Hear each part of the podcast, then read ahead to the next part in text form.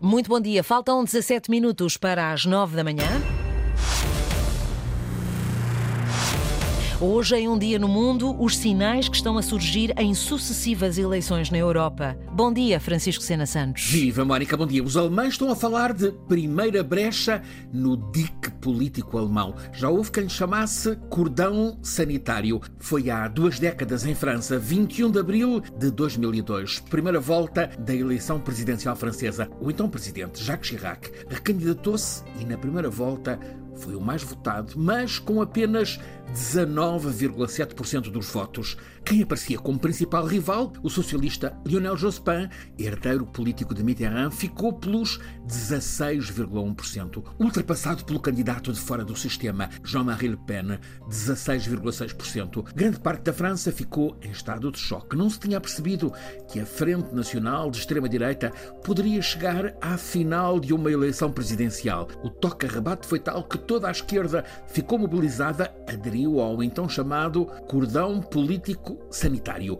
Em três semanas, Chirac disparou de 6 para 25 milhões de votos. A esquerda socialista e comunista, que sempre tinha contestado Chirac, votou nele para, em frente republicana, barrar o candidato da Frente Nacional. Chirac passou em três semanas de 19% para 82%, números triunfais, mas numa eleição pouco triunfal. Quase ao mesmo tempo, sobressalto extremista na Bélgica, com o Vlaams Blok a irromper na Flandres com discurso racista, xenófobo, extremista, separatista. E então a Bélgica adotou, tal como os franceses, um férreo cordão sanitário para isolar a extrema-direita, mas em modo radical, controverso, para além de cordão sanitário político, também mediático. As ações do Vlaams Blok ficaram sem cobertura jornalística exceto nos debates com todos. Instalou-se grande discussão, designadamente entre os jornalistas. Foi reconhecido que o boicote ao Vlaams Blok era um erro, era violar um direito democrático, ainda que em nome da defesa da democracia. Passaram 20 anos, a extrema-direita ultranacionalista saiu do gueto, está no governo da Finlândia, da Suécia, da Itália é também prática política na Hungria e na Polónia. Neste último domingo, houve eleições locais num distrito da Alemanha, em Zonneberg, na Turíngia. A Turíngia, no leste da Alemanha, é um pequeno estado, mas com história de ouro na cultura alemã. É ali, no meio dos bosques, que está Weimar, a cidade escolhida por Goethe, por Schiller, por eh, Bach, também por Liszt. Foi ainda ali que Nietzsche quis passar os últimos anos de vida.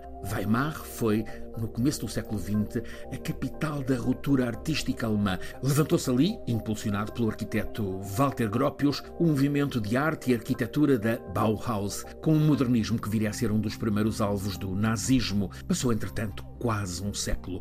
A Turíngia, na porta da antiga RDA, confirma-se um estado principal do descontentamento alemão. Há na Turíngia a tradição do voto contra quem está. Há três anos, nas eleições para o governo do Estado, venceu Die Linke, a esquerda da esquerda. Em segundo lugar, ficou a extrema-direita. E só depois apareceram os partidos tradicionais ao centro. Agora, domingo passado, chamados a voto os 57 mil eleitores de Zonneberg. Isto num quadro geral em que as sondagens mostram como a maioria dos alemães está zangada com o governo. A coligação SPD, Verdes e Liberais é contestada porque a economia está em baixo, a Alemanha em recessão técnica e a inflação demasiado alta. Sabe-se que, efeito da guerra e da crise do gás Gazprom, que era importado da Rússia, mas a grande controvérsia são as medidas ambientais energéticas fortemente impopulares. O Governo Central, em Berlim, decretou que já no próximo ano as caldeiras que todos têm para aquecer a casa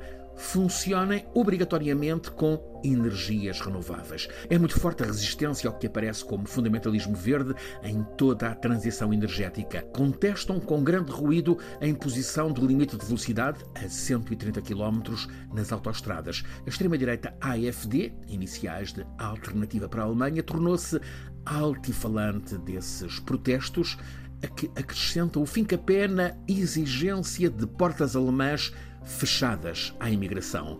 Para as eleições deste último domingo em Zonneberg, o candidato da extrema-direita, Sesselmann, fez campanha focado na contestação às medidas ambientais, posto ao lado dos agricultores com o lema Esta é a nossa terra, valem as nossas medidas. Há cartazes onde se lê Diesel é super e é a nossa escolha, noutros, acabar com o euro, proteger as nossas fronteiras. Em Zonneberg, todos os partidos da esquerda, até a esquerda mais radical de Linka, juntou-se sem ambiguidades aos do centro em apoio ao candidato da direita, CDU-CSU, frente ao candidato ultra da AFD mas não chegou.